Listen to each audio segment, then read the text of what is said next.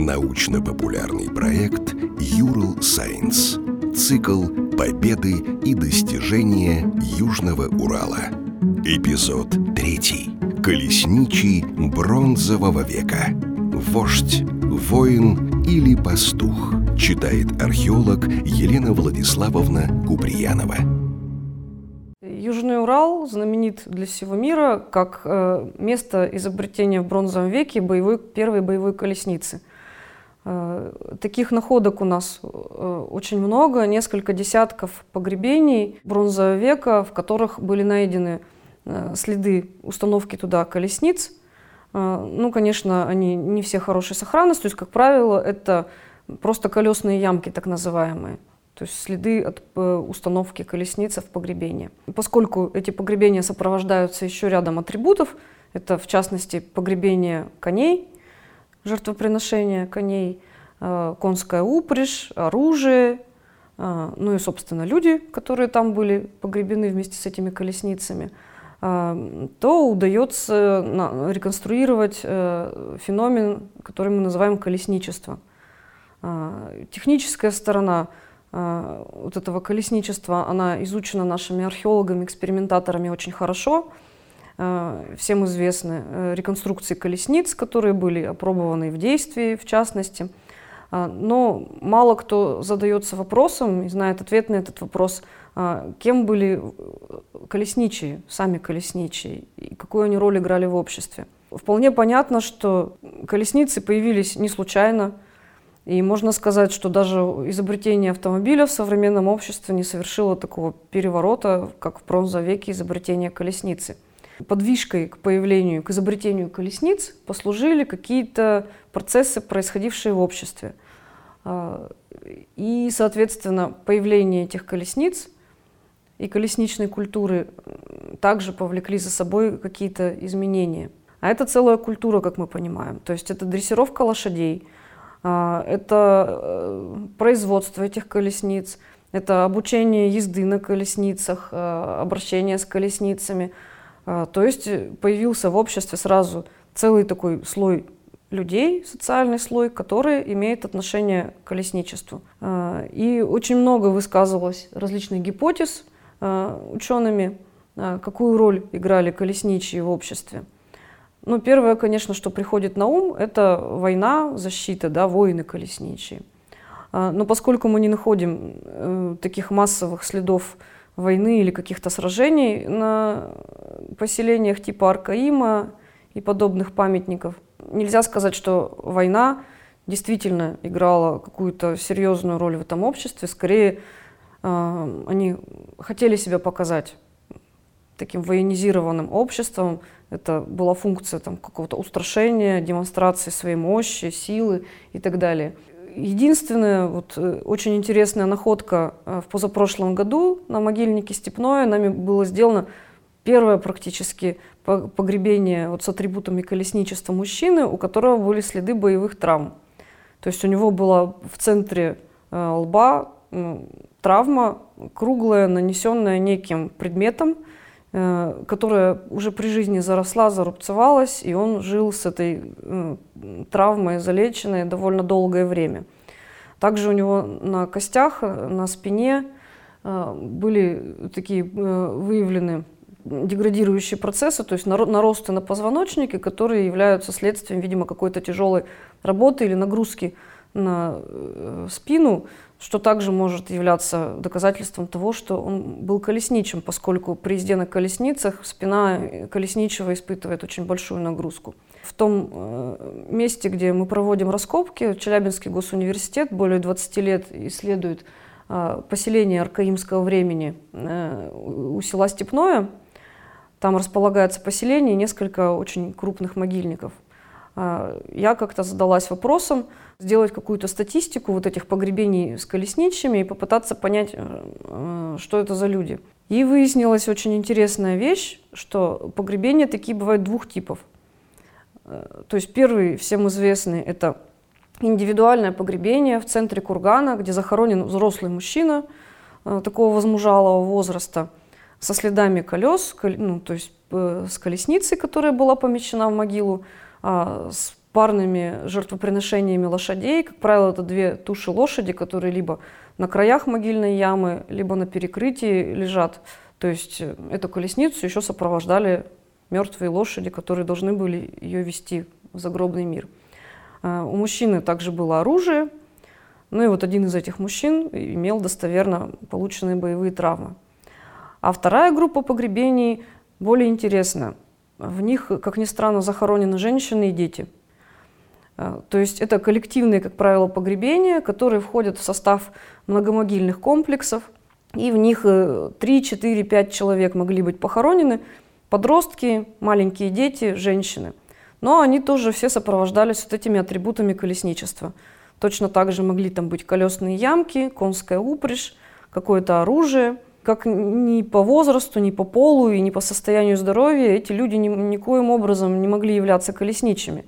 В частности, у нас было погребение годовалого ребенка с конской упряжью, а, с колчаном стрел, и которое тоже вот в коллективном погребении было, в котором были следы колесницы. А, также была найдена женщина, э, которая лежала как раз посредине вот этих вот, э, в центре между колесными ямками в роли возницы. Молодая женщина, у нее антропологи определили следы артроза или каких-то болезней суставов, которые тоже не могли, даже если бы это была какая-то амазонка, позволить заниматься этим видом деятельности. И таким образом мы получаем, что вот есть какие-то две группы вот этих погребений – Одни, собственно, это колесничие, очевидно, сами мужчины.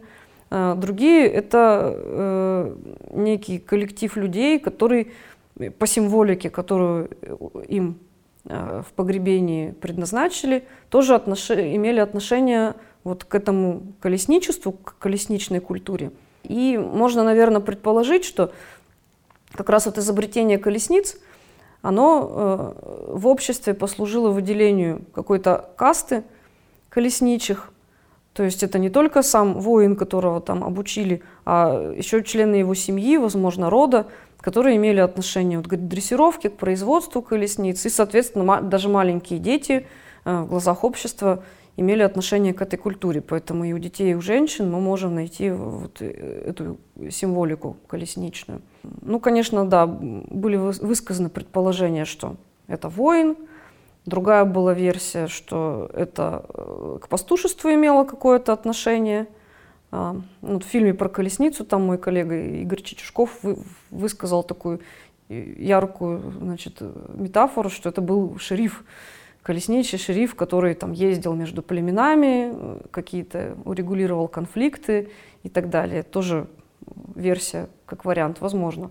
То, что мы видим вот в археологических памятниках, массового применения колесниц не было. То есть не было каких-то сражений. Опять же, в условиях наших степей э, очень сложно себе представить. То есть по древним письменным источникам мы знаем, что поля для сражений колесничих, они готовились специально. Там выравнивались все неровности поверхности, за которые там колесница могла зацепиться и перевернуться.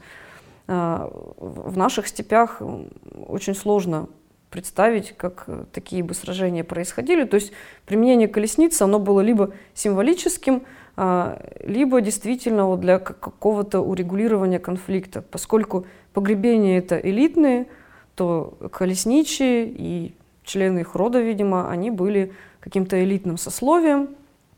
Ну, можно высказать, например, предположение, что они действительно решали какие-то споры. Возможно, были какие-то ритуальные поединки. То есть вот мы знаем по легендам, да, когда два войска там собиралось на сражение, выходили два богатыря от каждого войска, сражались, и там их поединок решал в глазах людей исход сражения. Возможно, при каких-то вот конфликтах межплеменных какие-то ритуальные бои проводились. Ну и вполне очевидно, что вот это колесничество, оно было элитным сословием, как я уже сказала. То есть, возможно, это какой-то прообраз вождества. То есть нельзя сказать, что колесничий это был прямо вождь или царь, но э, вот это сословие, оно играло какую-то определенную важную роль, э, очевидно, вот в решении каких-то споров и конфликтов. Еще один яркий такой аспект а, вот этой колесничной культуры а, – это то, что погребение с колесницами, с остатками колесниц, они связаны тесно с мифологией. В частности, вот в индоевропейской мифологии у многих народов есть такой образ, это боги-близнецы колесничие. В Греции это диаскуры – Э, близнецы, которые ездили на колеснице. В индийской мифологии это ашвины. И если поискать, то в каждой, у каждого индоевропейского народа есть такой образ, даже у славян есть святые Козьма и Дамиян, которые ездят на конях, э, что считается вот про, как раз переосмыслением образа вот этих индоевропейских близнецов колесничих. И э, в погребениях с колесницами очень часто вот эта близнечная символика, она выражена в парных погребениях лошадей. То есть количество лошадей, которые в этих погребениях находятся, а, оно всегда кратно двум, либо два, либо четыре, шесть, восемь и так далее. И, и это как раз вот нас отсылает к мифу об индоевропейских богах-близнецах – которые э, очень часто являлись э, сыновьями Верховного Бога в индоевропейской мифологии. В каких-то вариантах индоевропейского мифа один из близнецов мог быть связан с войной, второй с производящей функцией. И вот эти парные жертвоприношения лошадей, они находятся либо в погребениях с колесничной символикой, либо в погребениях с какой-то символикой плодородия. Вот в погребениях в позе объятия, например, которые тоже такую ритуальную функцию несли.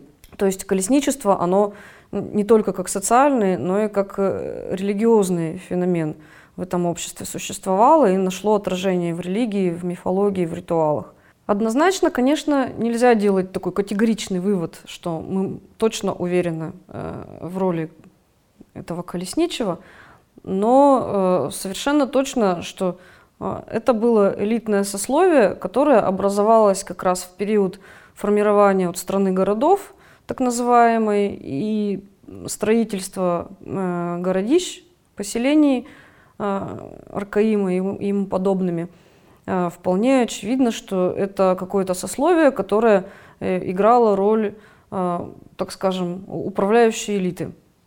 То есть известно, что э, эти поселения они не могли быть построены коллективом разобщенным, э, которым не руководит кто-то.